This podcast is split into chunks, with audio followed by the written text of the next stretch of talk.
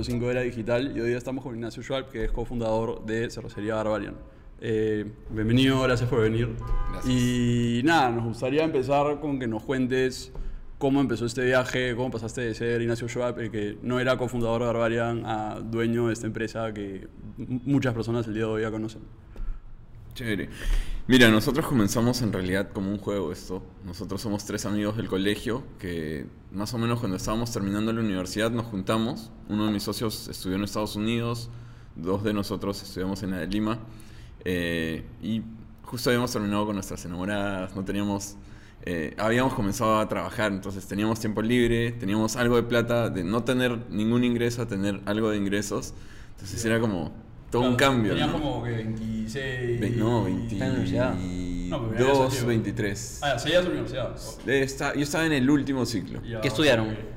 Eh, dos de nosotros ingeniería industrial, en la de Lima, y el que estudió en Estados Unidos estudió administración de negocios. Ya. Este, ¿Y de quién salió la idea? O sea, estaban tomando chelas un día después de que sus los habían, las habían terminado. Claro, suena y... triste, ¿no? Sí, en verdad era cero triste, era todo, Ya, o sea, era como, tenemos, estamos claro. eh, Es el negocio más como que bro que puede haber. Claro, y era como, hay que hacer algo, tenemos tiempo y algo de plata. ¿no? Para nosotros era de cero a algo de plata es un montón. Entonces eh, dijimos, bueno, sería la voz tener un bar. Y habíamos tenido la, la- suerte de poder viajar los tres bastante y vivir fuera. Yo viví un tiempo en Alemania, este otro socio estaba en Estados Unidos mucho tiempo, el otro estuvo un tiempo en, eh, España. Y vimos que había un mundo distinto de las cervezas, ¿no? Y bares y todo eso. Dijimos, hay que hacer un bar que haga sus propias chelas. Y vendemos chela hecha en ese bar. Ya, ¿Ya, ya habían hecho chelas antes o no? No, y fue como, Ya, ya, ya. chévere, pero no sabemos hacer chela, entonces hay que hacer chela, ¿no? ¿Y el plan desde el inicio era vivir de hacer No, chelas o era simplemente nada. como que un No. hobby? Era para, o sea, la primera vez que hicimos chela dijimos, mira, si nos morimos, o sea, si nunca más hacemos chela, podemos decirle a nuestros nietos que hicimos, Claro, que hicimos hemos tomado chela. chela. que nosotros mismos hemos hecho. Claro. En otros lados, o sea, un montón de gente hace eso. O sea, en Inglaterra se hizo una cultura de como que hacer tu propia chela. Sí, o sea, es un Ajá. hobby súper amplio a nivel mundial, que es homebrew. Eh, en Argentina hay un club de cerveceros caseros que tiene más de un millón de, de miembros. Acá somos pocos Claro, todavía. 15. Eh, ¿O no, no? hay, hay una asociación de cerveceros caseros que está creciendo y tienen una onda súper eh, colaborativa, son súper unidos, hacen eh, cosas juntos y todo, y está chévere, ¿no? Nosotros, en realidad, cuando comenzamos no había absolutamente nada. Hace 10 años no había, nadie hacía chela en su casa, ¿no? Habían cinco gatos por ahí que vimos que hacían chela, había un par de restaurantes, uno acá, uno en Tacna, que hacían su chela y la vendían dentro del mismo restaurante. Pero no había una marca Claro, tipo, como, que metía en el mercado, con Que- puntos de venta, claro. conocía. que ajá. huele fuera de, de un punto propio, ¿no? Ya. Ya, pero, pero espera, ustedes estaban como que ya. Hicieron su primera chela en ¿Cómo su fue el momento cuando de- cómo fue el momento cuando decidieron oye ya, en serio vamos a hacer esto, vamos a hacer nuestro primer batch de Pero está de- contando. de cerveza"? Ajá, Sí, ya. este, o sea, dijimos, pucha, sí se puede hacer, nos metimos a internet, vimos cómo se hacía la chela, ni siquiera habían videos en YouTube de eso, o había muy poco, más lo vimos en un, un post, o sea, en una página que se llamaba cerveceroscaseros.com.ar, era argentina, eh, donde alguien contaba súper divertido cómo se hacía la chela, ¿no? Y juntamos todo lo que necesitábamos, que eran ollas, damajuanas, cosas de la cocina, ¿sí? Compramos un par de cosas más y comenzamos, ¿no? Sin pensarla mucho, en verdad fue para nosotros, ¿no? En, en ese momento era cero negocio. O sea, si alguna vez queríamos hacer un negocio era el bar, ¿no? Pero de la chela era simplemente para nosotros. ¿Y Y, de- y de- y de ahí, Sí, como no. decía Diego, o sea, que. La primera chela sabía a gloria. O sea, no sé a qué sabía, seguramente estaba horrible, pero para nosotros era lo mejor que podía haber. Demasiado Era gratificante tu porque la han chela. hecho ustedes, pues. Claro, Ajá. era, era tu propia chela. Era, tú has hecho esta vaina, tiene alcohol, sabe a chela, huele a chela. Es tomable, chela. claro. Entonces, eh, tenemos un video incluso de cuando abrimos la primera chela, que lo usamos como parte de otros videos, después se los enseño. Em, pero se ve la cara de emoción en ese momento y creo que ahí cambió todo, ¿no? Y nos comenzamos a meter, eh, comenzamos a hacer cerveza súper seguido. Bueno, súper seguido era una vez al mes porque tenía, demoraba un mes en hacerse la cerveza. Vaciábamos los, eh, los bidones donde teníamos la chela, pero eran bidones de, plástico. Este, primero eran unos de vidrio gigantes, pero teníamos uno, ¿no? Entonces necesitábamos vaciarlo primero para poder usarlo de nuevo. Ya, claro. Entonces demoraba un mes, nos juntábamos de nuevo, hacíamos chela mientras nos tomábamos. Y se la chupaban ustedes, se Sí. lo daban a amigos y familia. En una sentada nos volábamos todo lo que habíamos hecho. ¿no? Demasiado orgullosos. Sí. Y borrachos. No, borrachos.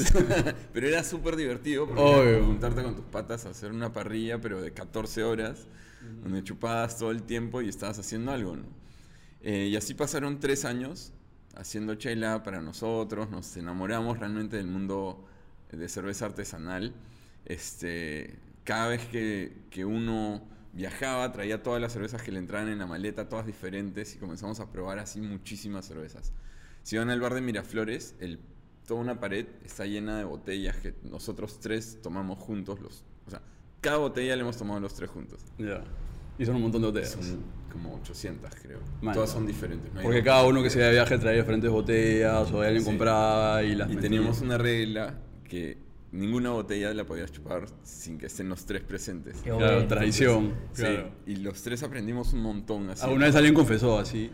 Eh, como que bros. O sea, acá creo que Está, no, la está, chela- está chelada, tomé. Por ahí sí, o sea, es como, oye, estaba mi viejo en mi casa y me robó una chela. Ya. como que, ala, no te puedo ver, alucina. Claro, esa, ah, esa chela ni cagando. Claro, tiene que salir mi jato, alucina. ¿Y cuál fue el momento de, de transición de cuando dijeron, Claro, pucha, esta cosa en verdad no saliendo rica, la chela, puede ser un negocio o por lo menos podemos vendérselas a un grupo de personas como un hobby para simplemente poder seguir haciendo más chela? Comenzamos a hacer cada vez más chela, porque ya era una chambaza, 14 horas metidos en un garaje sudando y, y haciendo chela para tomar, no sé, 6 litros, después fueron 10, después fueron 20, después ampliamos un poco, teníamos hasta 40 creo que podíamos hacer en un día, era tope, y se lo a nuestros amigos, este, nos instalamos en un garaje, comenzamos a hacer un par de cosas de automatización para que se enfríe sola y mejorar un poquito la calidad.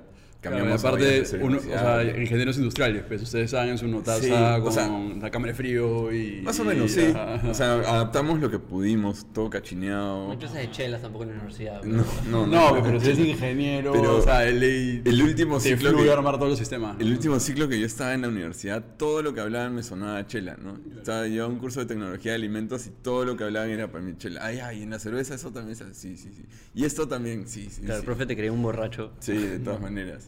Este, y así fue como que cada vez teníamos más chela y llegó un punto en que hacíamos más de la que podíamos tomar, invitarle a nuestros amigos y nos decían, oye, ¿por qué no la venden?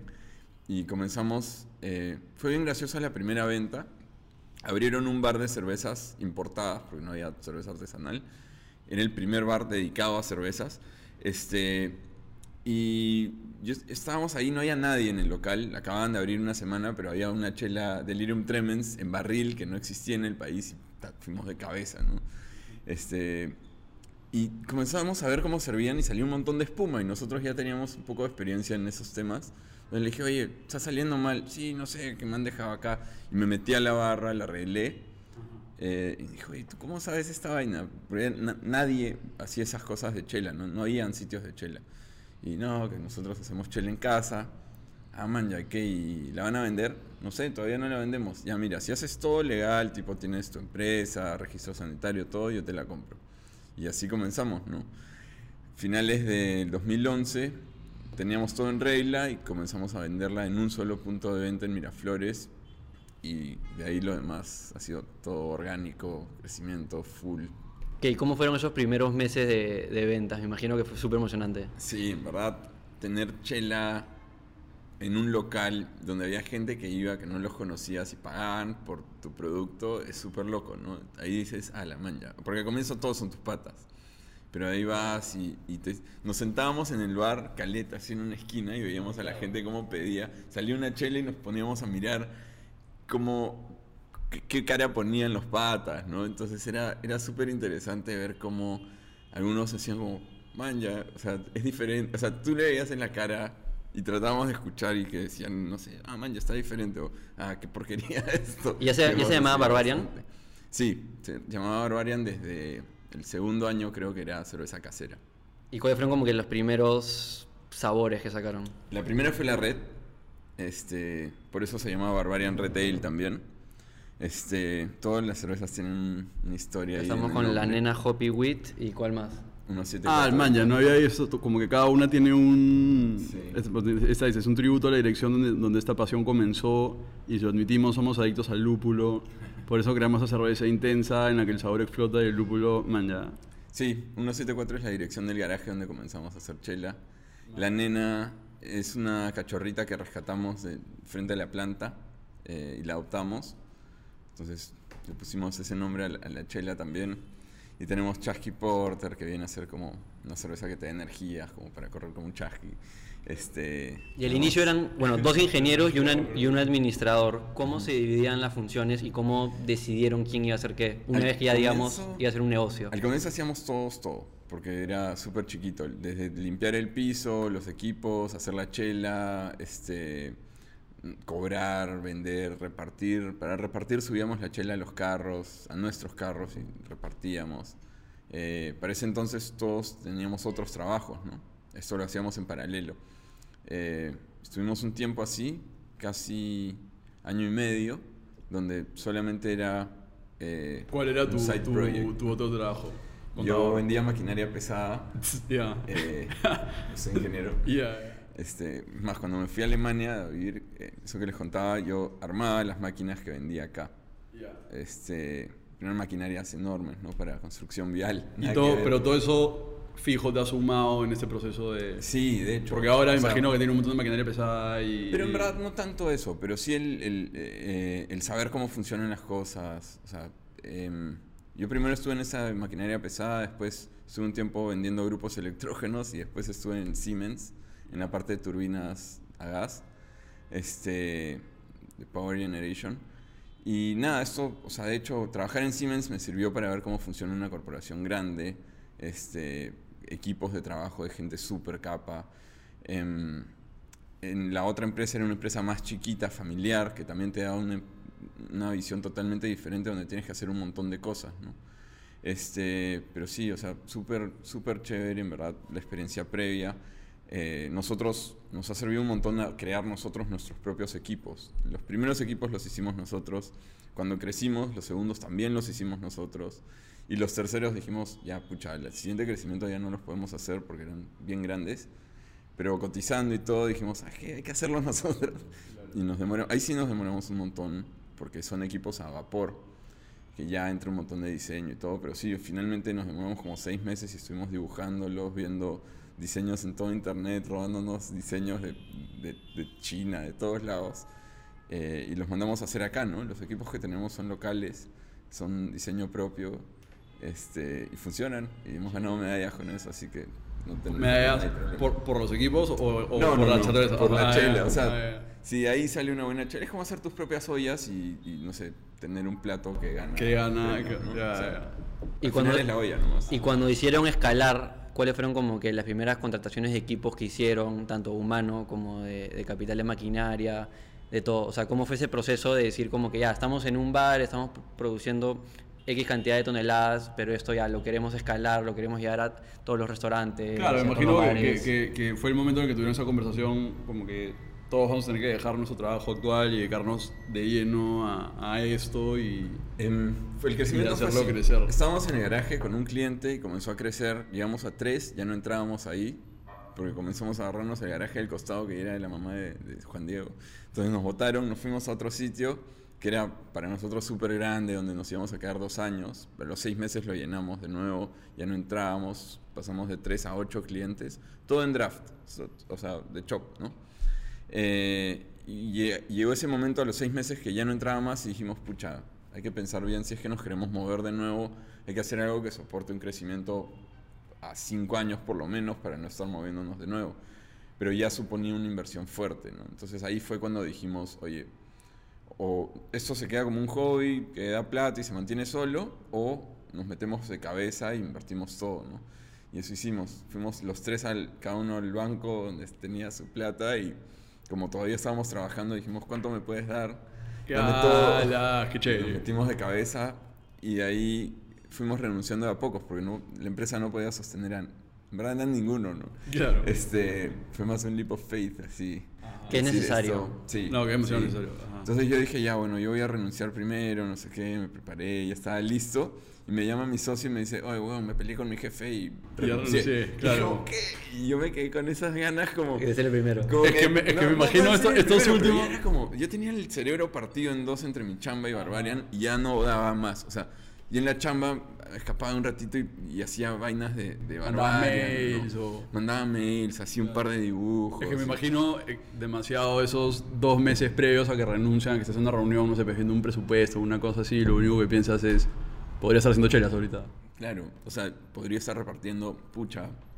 O sea, dentro de todas esas vainas, un día nos llamaron de Astrid y Gastón. O sea, teníamos seis clientes y nos llamaron de Astrid y Gastón a decir que Gastón quería probar nuestra chela y todos estábamos en la chamba, tipo en Surquillo, San Isidro, la planta estaba en La Molina y Astrid y Gastón estaban en Miraflores. Nos dijimos, "Ah, ¿qué hacer? Pero te dijeron un... Pero esa llamada fue como un... Tienes media hora para llegar a Aston, una cosa así. Era como, eran las 11 de la mañana y fue como, a las 6 tienen que estar acá. man". Ya.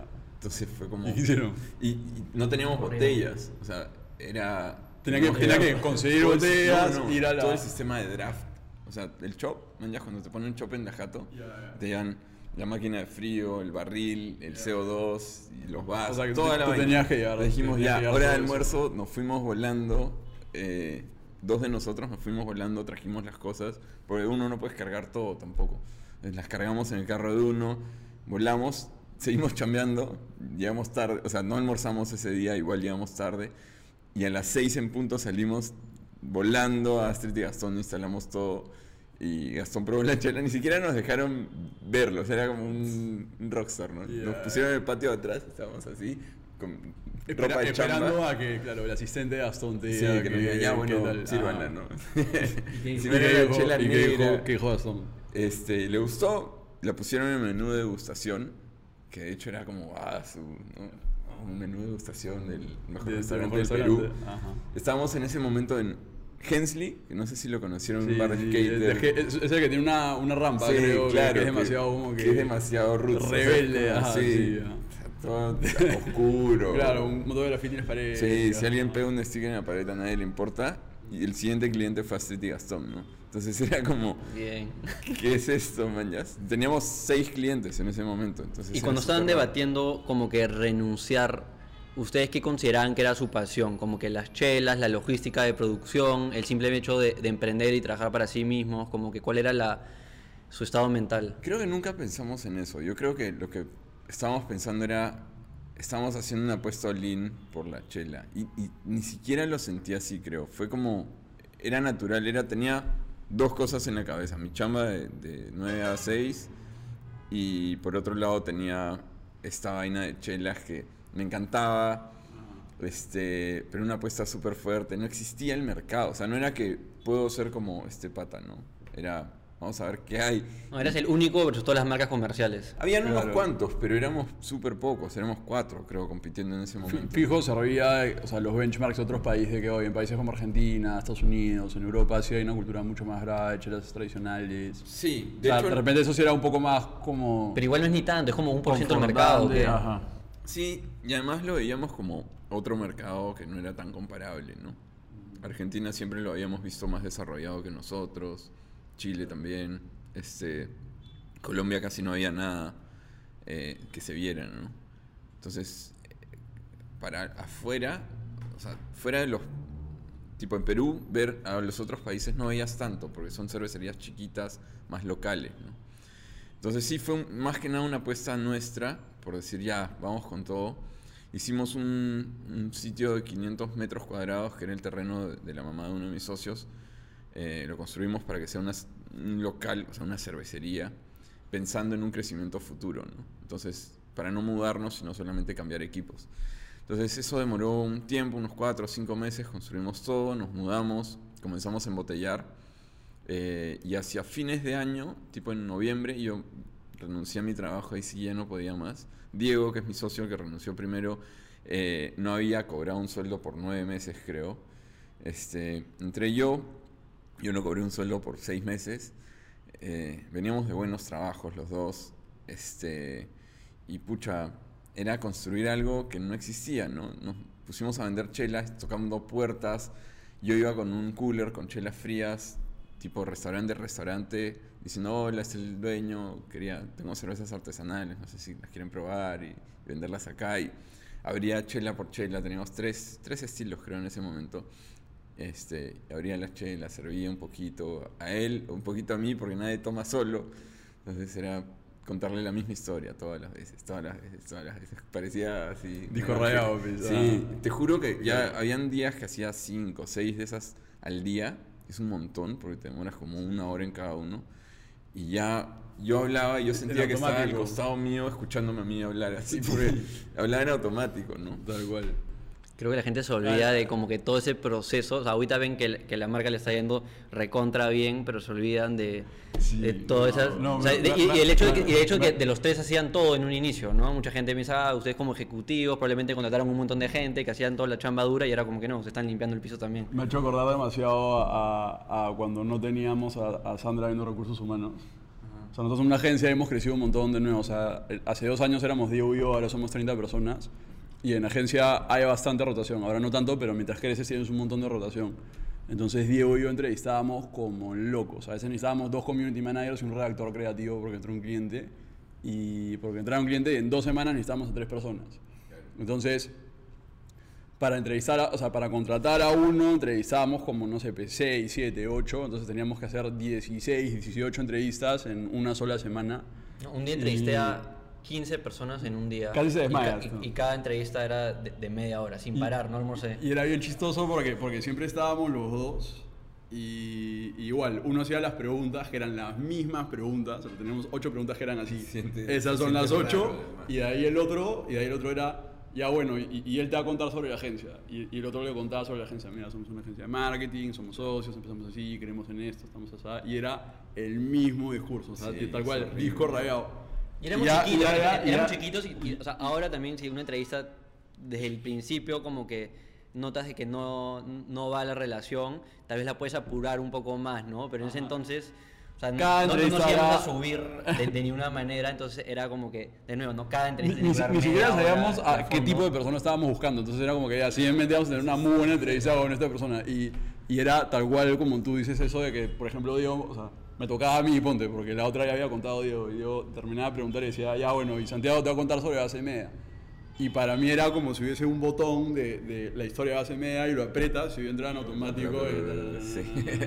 Y ahí se iba a entrar otro, era como que te toca y él está. Contando la historia. Ajá. Me parece que dijiste algo súper interesante que creo que mucha gente que quiere emprender no considera, que es que puedes primero tomar ciertas acciones mientras todavía tienes un trabajo sin, sin tener que mandarte desde un inicio, ¿no? Porque muchas personas están con esta dicotomía de como que me quedo en mi trabajo y nunca emprendo, o me mando con todo y es este gran salto que le tengo un montón de miedo y renuncio a mi trabajo que como tú dices te, te puede estar pagando súper bien y tener una, una vida chévere, pero puedes justamente simplemente analizar qué es lo que quieres hacer y en tu tiempo libre, sea volviendo de la chamba a las 6, 7, 8 de la noche, darte unas 2, 3 horas al día para tomar esos primeros pasos, para ver si en primer lugar el mercado valida tu idea y poco a poco ya puedes ir soltando el tiempo, tal vez hasta en un momento cambiándote de trabajo a un trabajo que tal vez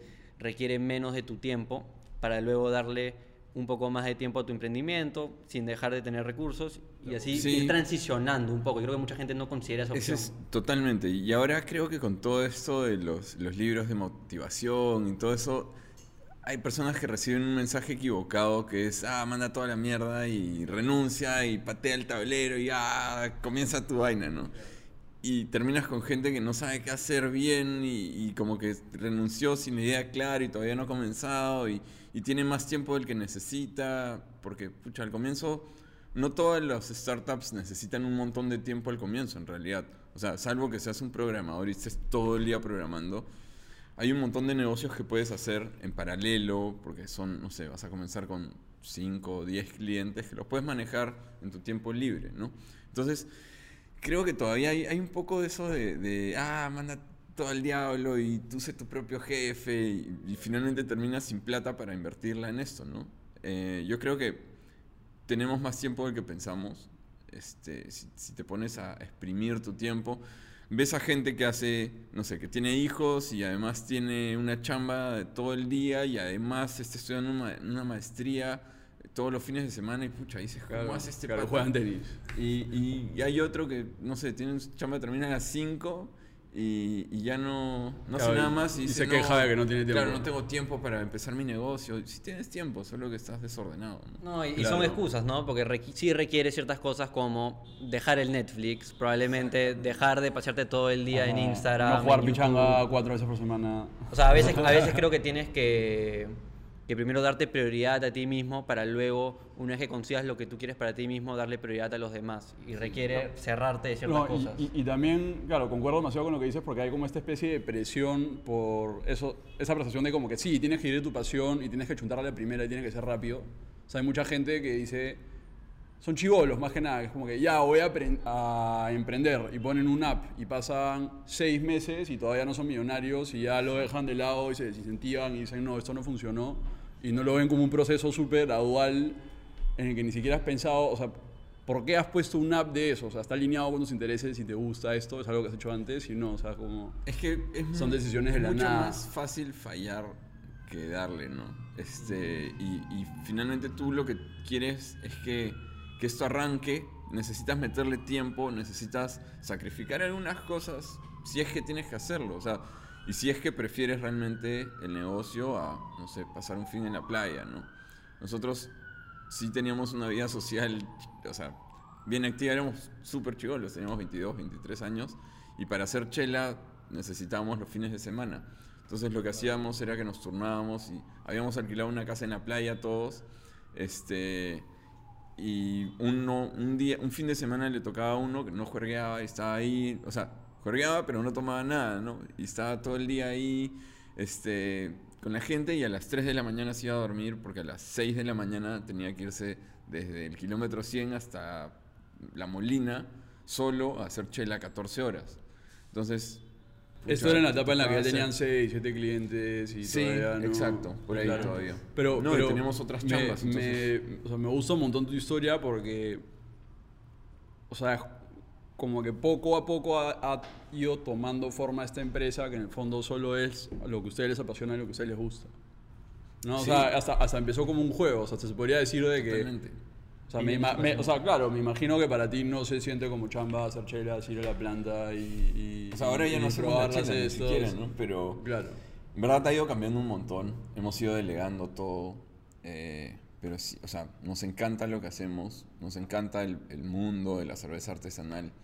Este, pero nos encanta también el tema de los negocios. Creo que, que ir creciendo a un ritmo tan fuerte te saca un poco del día a día, te pone un poco más en un plano más estratégico, este, más gerencial. Y tienes que ir delegando, porque si no te estancas. O sea, yo lo que digo siempre es, tú tienes, tú tienes un- una cantidad de tiempo en tu día. Y por más que seas el mejor del mundo en lo que haces, ponte que eres tan bueno que haces la chamba de cinco personas a la vez, pero es de cinco y no vas a crecer más. Si tú puedes delegar eso, no tienes límites, simplemente sigues creciendo. ¿no? Entonces, eh, delegar es súper importante, poder darle la chamba a alguien que lo hace mejor que tú, probablemente. ¿no? Ahora tenemos dos personas que son ingenieros eh, de alimentos eh, que hacen la chela, o sea, ellos han estudiado para esa vaina, ¿no? Nosotros somos ingenieros industriales, estamos más metidos en máquinas que, que- que en alimentos, o sea, por estudios, ¿no? Ahora, eh, los estudios yo creo que te dan una base simplemente para poder tú desarrollarlo, ¿no? Te dan criterio para pensar, para, eh, eh, no sé, hacer un poco, para tener una idea de lo que estás haciendo. Em, yo sé que ustedes odian un poco el tema universitario, así, pero Todo bien, todo bien. yo creo que, o sea, a mí, yo, yo no lo considero sagrado ni nada, pero yo considero que te da una base y te ayuda, te, te enseña a pensar distinto. No, de todas maneras. O sea, yo creo que tienes que ir a la universidad de todas maneras si es que todavía no has encontrado esa vaina que estás seguro de que, que es tu pasión y la que puedes vivir. Sí, o sea, y además es raro, pero a mí siempre me ha gustado el tema de ingeniería. Cuando era chivolo estaba metido en el capot del carro de mi viejo, viendo cómo, cómo él arreglaba el carro y todo eso. Yo desarmaba mis juguetes. Mi otro socio que es ingeniero industrial también tiene la misma onda. eh, y creo que somos dos de las pocas personas que decimos, yo he usado casi todos los cursos que he aprendido en la universidad. Ah, O sea, sí. de verdad casi nadie dice eso. Todo el mundo dice, nada, baja. hace tres cursos de la universidad. Elegi- elegiste demasiado bien tu carrera, entonces. Me gusta un montón, en verdad. Y, o sea, desde termodinámica, física, diseño.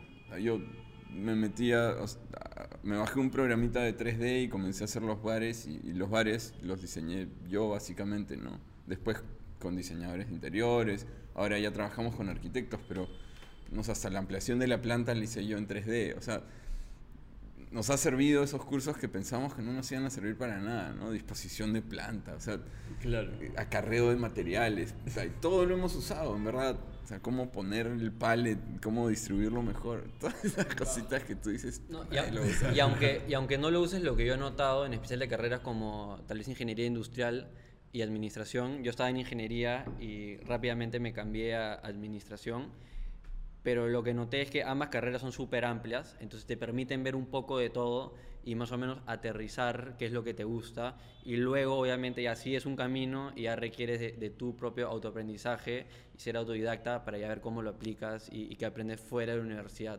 Claro. Porque la universidad te da una base. Sí, es eso, es darte una base, ¿no? Y en verdad, yo creo que, que finalmente tú eliges el camino por el que vas. Yo tengo amigos industriales que están en bancos en Manhattan, eh, otro que está en recursos humanos acá, otro que está en, no sé, en maquinaria pesada, nosotros que somos emprendedores. O sea, es súper amplio, ¿no? ¿Y qué has aprendido desde que se volvieron mucho más corporativos, como mencionaste? Desde que dejaron un poco ya la gestión de hacer la cerveza a un poco más ya manejar la visión de, de la empresa y marcar todos los planes, digamos, de, de largo plazo. ¿Cómo cambiaron un poco las funciones de los tres? ¿Qué les Claro. vacila hacer ahora? Claro, o sea, tu día a día, ¿cómo es? Eh, lo que más cambió, yo creo que lo que más importante fue, fue saber dividirnos las funciones, ¿no? Y no tropezarnos entre nosotros.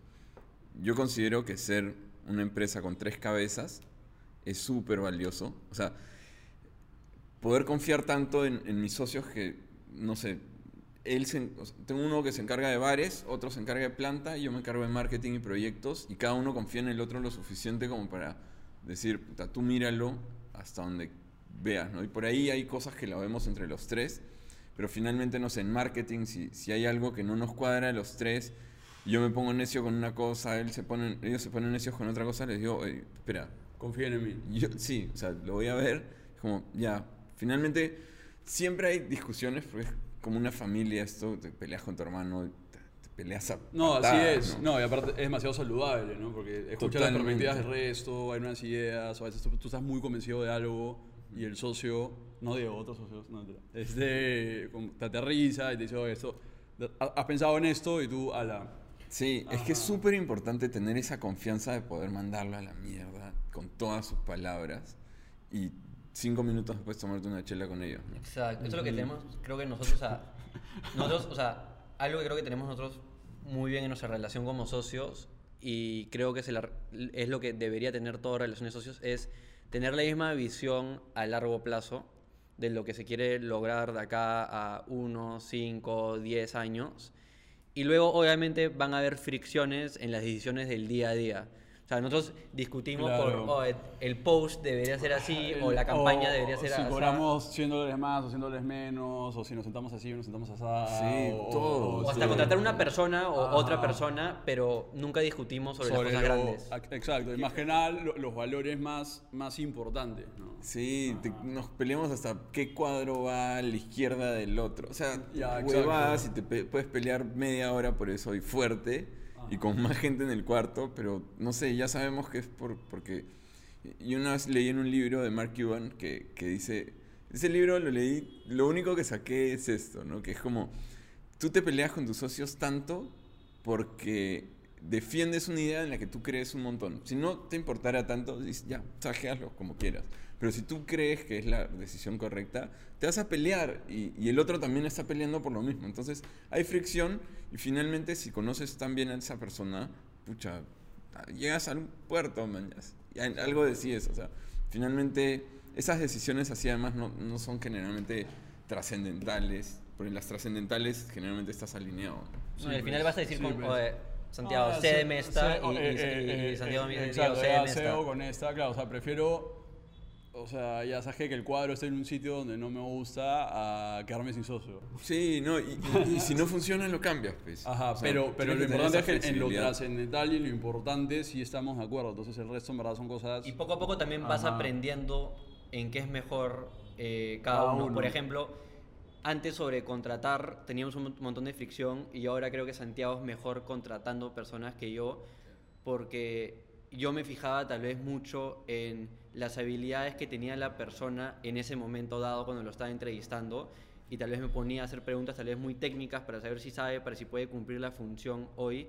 Y Santiago era mucho mejor quedándose callado en la entrevista y simplemente sacando un, feel de cómo es la persona y cómo va a cuajar con la cultura y al final de cuentas internamente cuando contratamos a alguien le podemos enseñar todo así que no importa y al final a largo plazo era una mejor visión de contrato O- o- y ahora sí. él, él- él se encarga de eso soy ¿no? el contrataciones y, y de nuevo, por ejemplo, él está mucho más metido en, en- en ventas que yo y al principio teníamos un problema que es que, o sea, los dos somos súper apasionados y nos encanta la empresa, por ende los dos queríamos hacer todo. ¿Entiendes? Entonces hay que hacer una nueva web, yo la quiero hacer él también. Hay que hacer un video institucional, yo la quiero hacer él también. Que es tal cual. Hay que, eh, ¿cómo vamos a decorar la nueva oficina? Los dos queremos hacerlo. Entonces, uno, vamos a movernos mucho más lentos si es que los dos hacemos todo, si los dos estamos dedicando todo nuestro tiempo a ver los mismos problemas, porque, o sea, no sé, vamos a ir mucho más lento, ¿no? Y, y ese momento en que dices, ¿sabes qué? Vamos a avanzar mucho más rápido, llegar mucho más lejos, y simplemente los dos vemos cosas distintas y confiamos cada uno en el otro. Claro, sí, totalmente. Antes ¿No? nosotros también nos iban a entrevistar en el comercio, puta, todos Los tres, ajá, ajá. Y ahora es como, y, y uno no podía y teníamos que moverlo, y el otro no podía y, y era- ahora es como ya, o sabes que no puedo, anda tú, man. ya- ya. Exacto. No, hasta, hasta a veces, por ejemplo, yo me acuerdo la primera vez que me quedé solo con la agencia, pues somos una empresa de servicio, entonces tiene que estar todos viendo los clientes, etc. La primera vez que me quedé solo con la agencia estaba como, como que creo que en un año y medio nunca me he quedado yo solo con, con, con las 30 personas acá. O sea, se sentía raro y decía, ¿qué sonso? Porque lo más útil sería de que, por ejemplo, yo me quedé una semana acá en la agencia cuidando todo lo que tenemos y viendo que todas las operaciones estén buenas y Diego esté fuera de la agencia buscando nuevos clientes, buscando nuevos tratos, reclutando gente, eh, armando propuestas y cotizaciones. ¿Qué tanto mucho más lejos llegaríamos si hacemos eso? Y Tiene- totalmente. ¿No? Y, y tiene como que dos lados, creo que la recomendación típica, que es como que si te vas a juntar con alguien, júntate con alguien que tenga los expertices, o sea, totalmente lo opuesto que tú, para que esta persona vea A y tú veas B. En ese sentido nosotros no lo tenemos, porque No, para para mí nada. Santiago es la persona más parecida a mí que conozco. Del planeta. ¿No? Sí. En- em, Ganas, ¿verdad? Pero a, a la... a- Es más, los dos tenemos el mismo tipo de personalidad. Hay un examen que es el Myers-Briggs que tiene 16 tipos de personalidad y los tenemos exactamente el mismo tipo de Ajá, personalidad. Es bien ENFP. loco. Eh, ENFP, ajá. pero a la vez también tiene su, lado positivo de que hay menos estas fricciones por lo que queremos, ¿no? Y poco a poco vamos a ir aprendiendo en qué nos diferenciamos. Pero es, sí, y es súper básico poder entender en qué es mejor el otro que, que tú, man. Ya sí. Y es raro al comienzo admitirlo y todo eso, pero después te suma y, y hasta te vas alejando tú mismo de eso y se lo vas dejando porque confías en esa persona y, y tú puedes avanzar mucho más. ¿no? No, no, y hasta te diría que, o sea, o por lo menos en nuestro caso, no es un tema de quién es mejor en qué, sino que es hasta más bravo to- todavía reconocer que el otro puede ser igual de bueno que tú en, en varias cosas. Sí, ¿no? Entonces, por ejemplo, si Diego va a ver estrategia con un cliente o yo voy a ver estrategia con un cliente, digo, probablemente tomemos caminos distintos, pero yo confío en que los dos caminos van a ser buenos. ¿Entiendes? O, y, y ya a un nivel más macro, yo creo que él va a acertar más de lo que se va a equivocar en todas las decisiones que tome con la empresa. Si tuviese que ver todo. Entonces, es como que, claro. ya, Sí. manos sueltas. Sí, y al final todos se van a equivocar No, tarde o yo- temprano. yo- Este. Qué romántico momento. Sí, sí, sí. Pero al final todos se equivocan. O sea, tienes que, tienes que seguir dándole para Si adelante. estás buscando un socio perfecto, no existe. No, no hay. Y, y- y tampoco, o sea, yo no soy socio perfecto, ni tú, ni nadie. No, o sea, nadie. Pero nadie. chéveres que eran patas antes. Sí. Eso ayuda un montón, Pero porque en verdad sería bien solitario emprender Sí, solo. estando solo. Es bien difícil. Y hay gente que se manda, y esa es mi primera recomendación cuando alguien me dice, oye, Diego, quiero emprender esto, ¿qué te parece? Yo es como que consíguete un socio porque Pero. hay grandes chances, hay grandes chances, siento que te rindas, hay grandes chances, hay grandes chances que creo que te rindas cuando las cosas sucedan mal, si es que no tienes a alguien que cuando tú estás bajo, esa persona, esa- esa sube persona te la sube y viceversa. Pero también es mejor estar solo que mal acompañado. ¿va? Eso también, eso, eso es peor, Ah, eso es peor. difícil, Sí, de o sea, todas maneras. Si no tienes un buen socio, te vas a pelear. Y si Escucha, te peleas con un nosotros, pata. nosotros éramos que- cuatro socios cuando empezamos la agencia y duramos dos meses. Sí, no, es que no se puede. Es, Y ahí nos fuimos Diego y yo por nuestro lado. necesitas a alguien, como digo, que lo puedas mandar a la mierda. Yo creo que esa es la prueba de fuego. Si puedes mandarlo a la mierda y seguir siendo patas, está todo bien. Yo- Sí, y, verdad, y para cambiar de tema, hoy en día, ¿en qué están? Ahorita, o sea, esto fue creciendo muy rápido, pero ¿Cuánto unir, unir cuánto- las, cuánto- las historias. ¿Cuántos años tienen? Para, Eh, Ocho. La empresa tiene casi 2011, 8. ya. El 2000, fines del 2011 comenzamos, nos mudamos en el 2012 a la segunda planta, en el 2013 nos mudamos a Huachipa, comenzamos a hacer más chela, yo renuncié a finales del 2013, este, pasamos a hacer botellas y pasamos de tener 8 clientes a 150 en 9 meses. Man, ya. Eso fue súper explosivo tocando Ya, te me imagino que ahí. ¿Aún les ha pasado que, que tienes burnout? O sea, que ya trabajas tanto que. que- Eh, o sea, esas no semanas en las que, ala, no puedo dejar de trabajar, tengo Es demasiado que trabajo". no lo sentía así, creo. Era como. Era lo que yo hacía. Cuando estaba despierto, hacía eso. Ajá. Era, era así. O sea. Pero en ese momento escalar lo que probablemente faltaban eran procesos. Sí, Claro, pero es que era, era. A la mala, era avanzar. El hustle, tipo, ya, sí, el hustle, es- tengo 500 bajas el día, que chucha las Sí, y las ya. haces. Y, nos íbamos a Cusco a, a buscar clientes y te ibas a Cusco y tenías un presupuesto así Ajá. para visitar a todos los clientes que podías. Entonces al día decía seis clientes, que es un montón porque todos tomaban chela en altura y, No era más, Ah, y al día siguiente igual, igual, igual. Y ahí te regresabas y llamar a todos. Y después de eso, y en paralelo estábamos viendo la ampliación de la planta, que es la que les dije que diseñábamos y todo eso. Y la hicimos, comenzamos a crecer un montón. Pasamos de equipos de 300 litros por cocción a, o 200 litros por cocción a equipos de 2000 litros por cocción. Entonces, y ahí ya subimos mucho más, comenzamos a, a crecer un montón. Ya no tanto limitado por la producción, sino por todo lo que podíamos hacer. En el 2016 comenzamos con los bares. Abrimos el bar en Miraflores, 2017 abrimos el bar de Barranco, 2018 abrimos el del Jockey, este año abrimos uno en Joy, ya tenemos cuatro.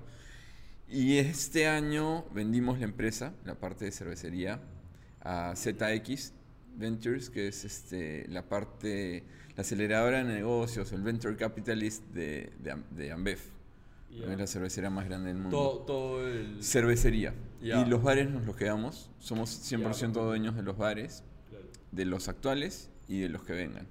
¿no? Obviamente también la inversión va por nuestro lado. ¿Cómo fue esa Ustedes pueden hablar- abrir todos los bares con el, con el nombre de Barbarian que les dé la gana. Sí, Pero tenemos- la producción de cerveza ya es en manos. en Exacto, manos de les ellos. compramos la cerveza. Y, Pero hay acuerdos por todos. Ya, o sea. ¿Cómo fue esa decisión? Sentimental. o sea, Fue como no, vender a tu perro. Ajá, exacto. Sí. Sobre todo en cerveza artesanal es distinto. Yo veo, Tiene más amor. Ahora estoy, eh, o sea, he hablado mucho con, con, eh, emprendedores digitales, ¿no? con emprendedores digitales que, puta, su día a día es buscar quién los compre. O sea. Sí.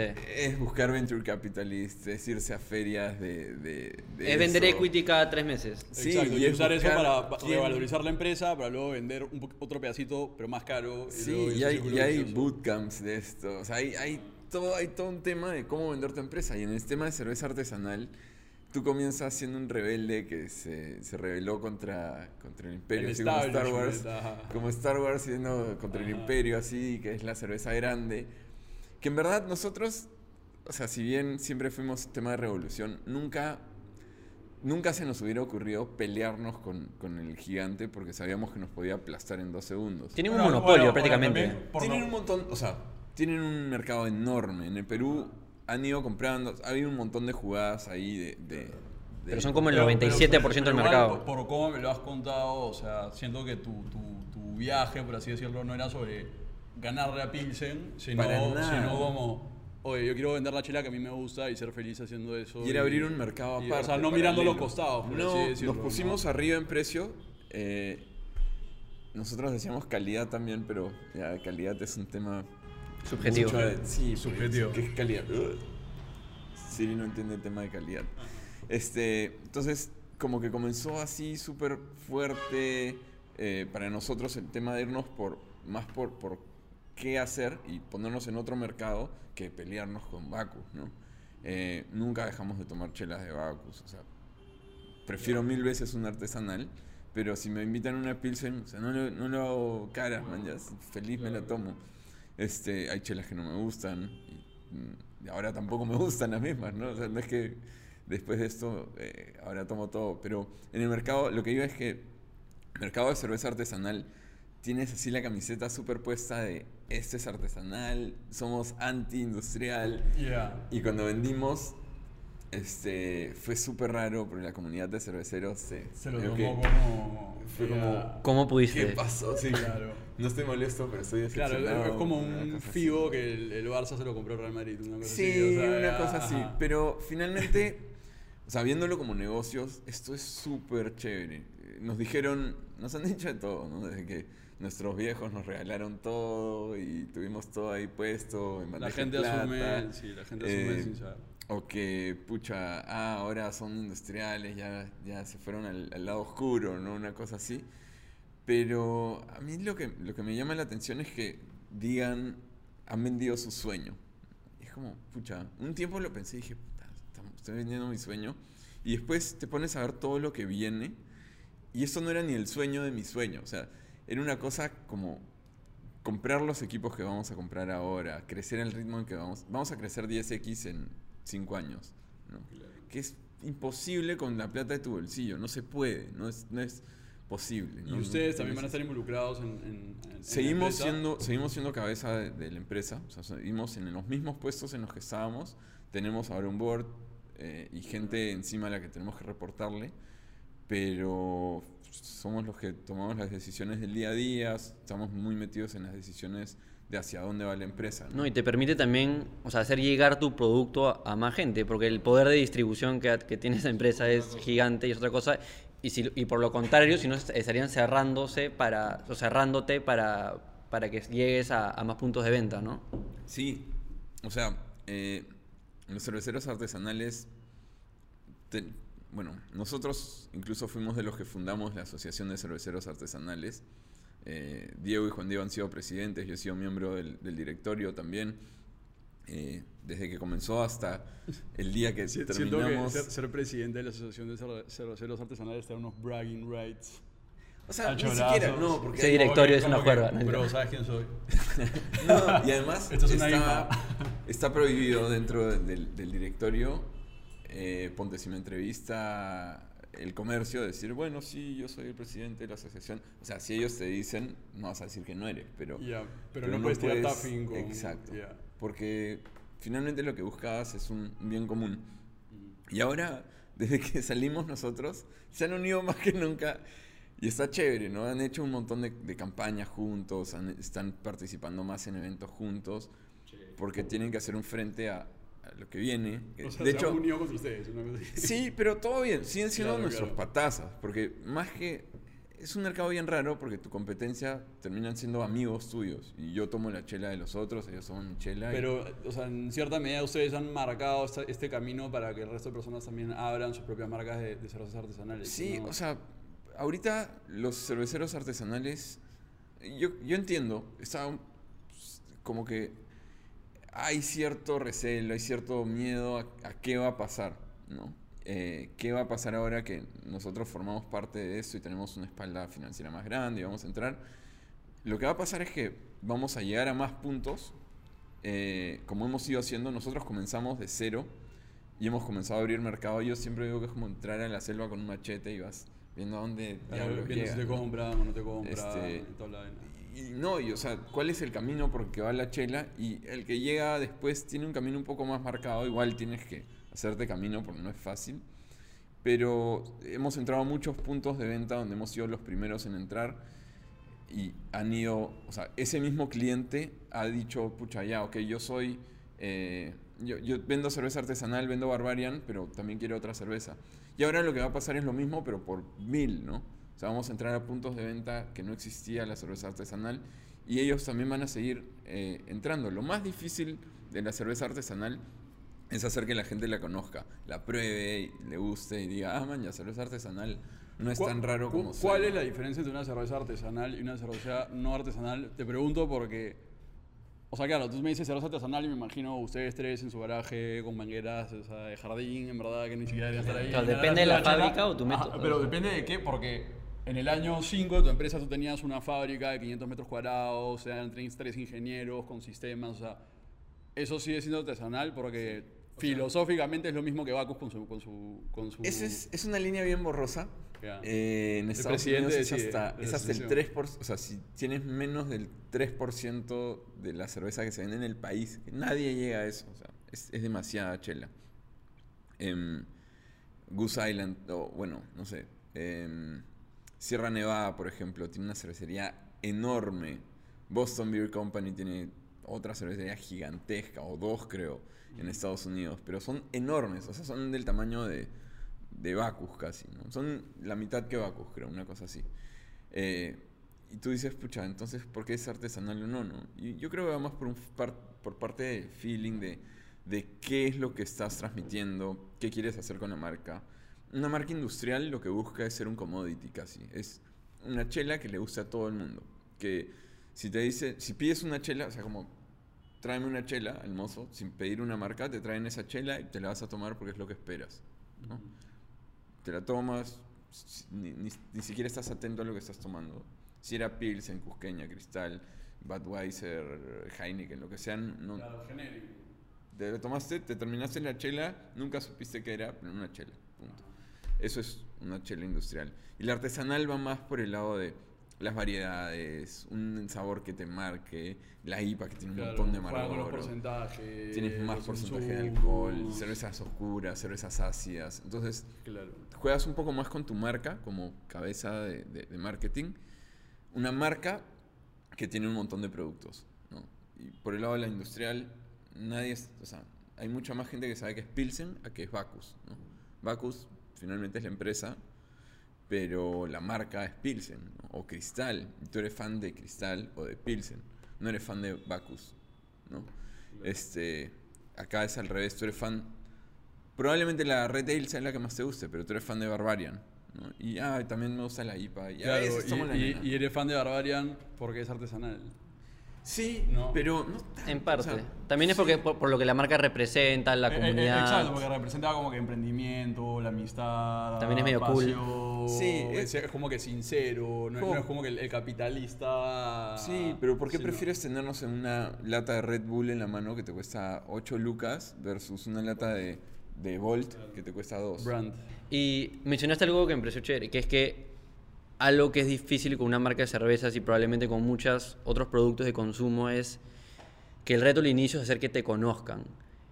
¿Tuvieron como que sus inicios alguna iniciativa de marketing o algo interesante que funcionó para sacar adelante y que muchas más personas lo Claro. conozcan? Creo que lo más importante fue eh, como que armar una personalidad de marca, ¿no? Y tener, o sea, Barbarian, ¿quién es Bar- ¿qué es Barbarian? ¿Quién es? ¿Cómo? Si fuera una persona, ¿cómo sería? ¿Y qué haría? ¿Y ¿A dónde iría? ¿Y ¿Qué tomaría? ¿Y qué? O sea, como una personalidad que, que tú puedas eh, sentir más personal, ¿no? y Entonces, que todas sus ah, acciones sean coherentes con esa Exacto. personalidad. O sea, Exacto. si, si ves a Barbarian en un, eh, no sé, auspiciando el ballet nacional es como raro, ¿no? Dices, no, pero si lo ves en un concierto de rock sí suena mucho más, ¿no? Entonces yo creo que va por ahí un poco tener un poco la, la personalidad de la marca. Y ganarse ciertos nichos probablemente. Sí, y que ahí comenzar- el boca a boca probablemente lo, lo exponga un poco más. Comenzar siendo tú mismo, ¿no? Eh, tus patas van a, van a ser tus fans y después tus patas le van a recomendar a sus patas y el boca a boca súper fuerte pues el mejor marketing que hay, ¿no? Eh, ahora que estamos con ZX estamos viendo eh, los arquetipos de marca, no sé si han visto esto, pero hay, hay 12 arquetipos de marca y todo esto y, y define un poco la personalidad de, de la marca y lo hace más coherente a la hora de comunicarlo, ¿no? Y Estaba probablemente estás haciendo más eh, investigación del mercado, de comportamiento de consumidores. Sí, el VI ahorita es que vamos a tener es, es incomparable, pues. o sea, eh, ver, no sé, todas las estadísticas del mercado, dónde se vende más chela de este tipo y cómo es la gente Claro. aquí. Y todo ese know-how y toda esa información viene justamente por... por Sí. Los costos de logística se van a desplomar. O sea, Pero todavía, o sea, es un tema que nos tenemos que engranar a la máquina que no es tan fácil, ¿no? Porque necesitamos estándares de otro nivel. Nosotros estamos en un nivel sub-cero y tenemos que llegar a los niveles que, que ellos piden, ¿no? ¿Y qué te hubiese gustado que te digan cuando estaban, estaban empezando? O sea, ahora que ya es un caso de éxito, ¿qué te hubiese gustado saber en un inicio que hubiese hecho que, que todo el camino sea más fácil? Claro, ¿qué consejo te darías después de sacar esa primera En el chela, 2011, llegar a así. En el 2011. No sé, Solo ser uno, ¿no? Confía, puede ser uno. Claro, confía. confía. Confía y, y mándate por lo que tú crees que es lo que, lo que va a funcionar, ¿no? O sea, confía en tu instinto un poco. este, Chévere, ¿ah? Sí, es, creo que finalmente es eso, ¿no? No pensarla tanto. La gente le da muchas vueltas, creo, a veces a las cosas para que salga perfecto. Y, Y también probablemente paciencia, ¿no? Porque algo que hablamos al inicio, eh, Santiago, tú mencionaste que, que a veces muchos emprendedores, muchos también jóvenes, si es que la cosa no está andando a la perfección, a los seis meses se rinden y hasta unos peor aún sienten que desde un inicio ya son como que el CEO y no, no tienen que hacer nada del trabajo duro y Claro. ustedes eran ustedes tres en la fábrica haciendo todas las funciones imaginables que creo que es algo que también hemos pasado nosotros en un inicio, o sea, yo no sabía nada de cámaras, Julio, nada de videos. y yo no sacamos, ni siquiera tuvimos sueldos hasta un año y dos meses, creo.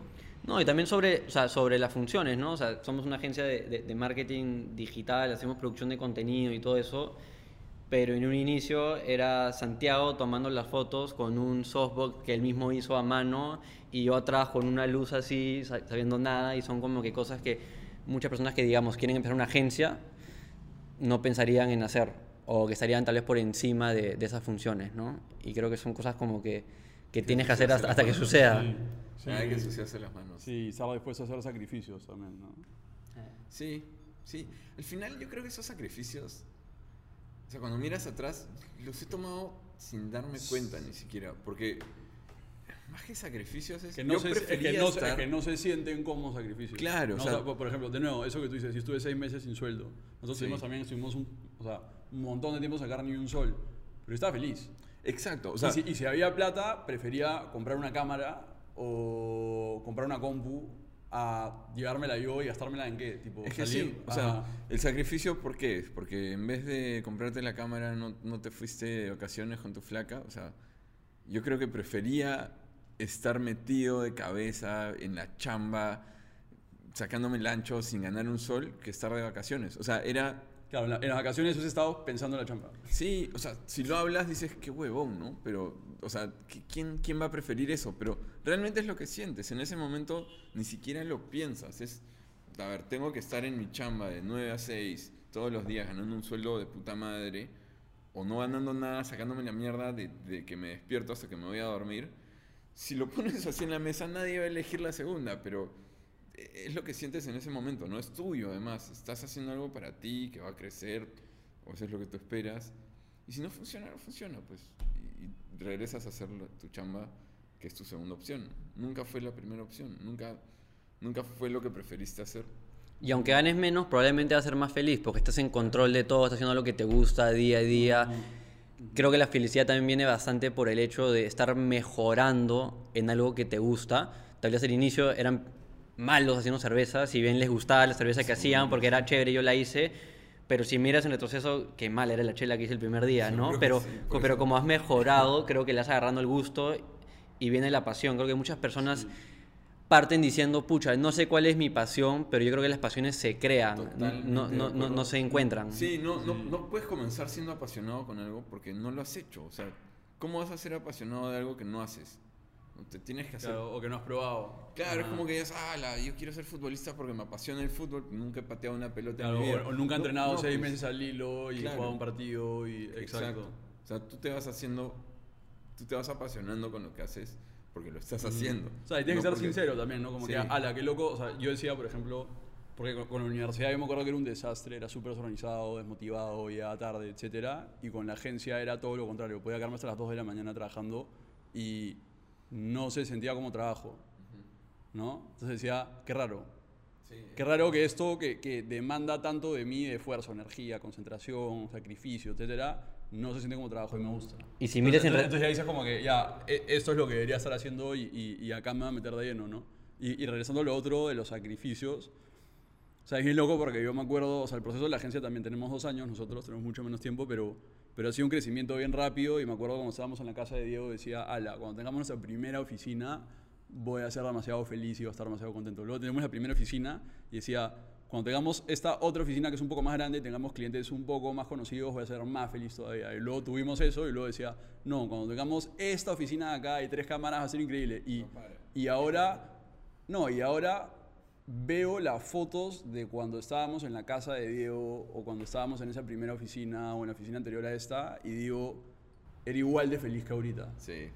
¿Entendés? O sea, en ese momento estaba igual de emocionado, igual de feliz, igual de motivado que el día de hoy. Entonces ya es como simplemente dejarte llevar por este proceso de, de encontrar, encontrar lo que te gusta y como dices tú, mejorar haciéndolo y, y- y eso es, y ver a dónde te llega. Y mientras antes te mandas mejor, ¿no? Porque tienes menos compromisos por otro lado que, que cumplir. Sí, eso Eso es sí, pero, pero igual tienes que Que evaluarlo. tener O sea, igual siempre hay un riesgo, ¿no? conciencia de que estás haciendo, ¿no? No es solo lo que decíamos, no, no es saltar. Claro, no sé ya renuncio. Pero y- sí es, ajá. sí es encontrar lo que quieres, es ver que, que eres bueno también. O sea, si, no sé, pues dices, ah, quiero ser futbolista, pero es una porquería jugando fútbol, no la vas a hacer, pues, no. Claro, ya tienes. No es 30. que, sí, no, tienes 30, nunca fuiste bueno en fútbol, no vas a ser el mejor, man, ya. Claro.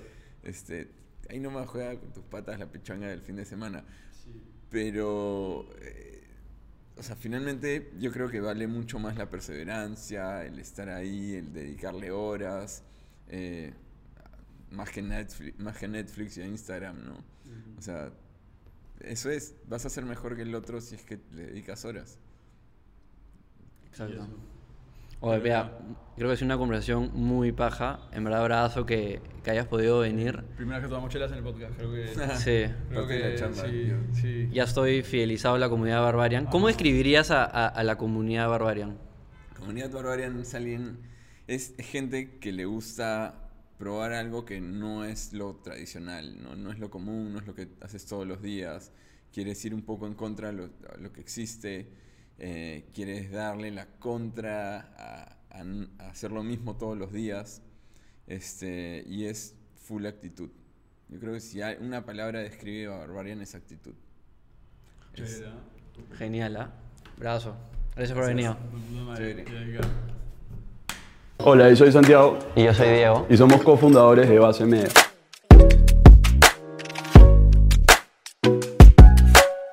Somos una agencia que ayuda a empresas que no tienen los conocimientos o la infraestructura para hacer actividades de marketing digital, a adaptarse y destacar en el mundo de las redes sociales a través del manejo integral de su presencia en línea.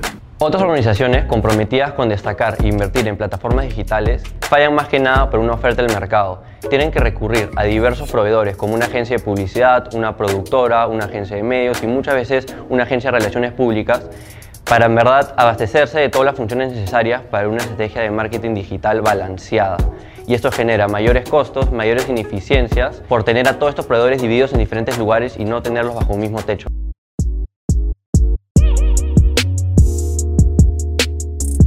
En cuanto a los servicios que ofrecemos, hacemos todo lo que mencionó Diego.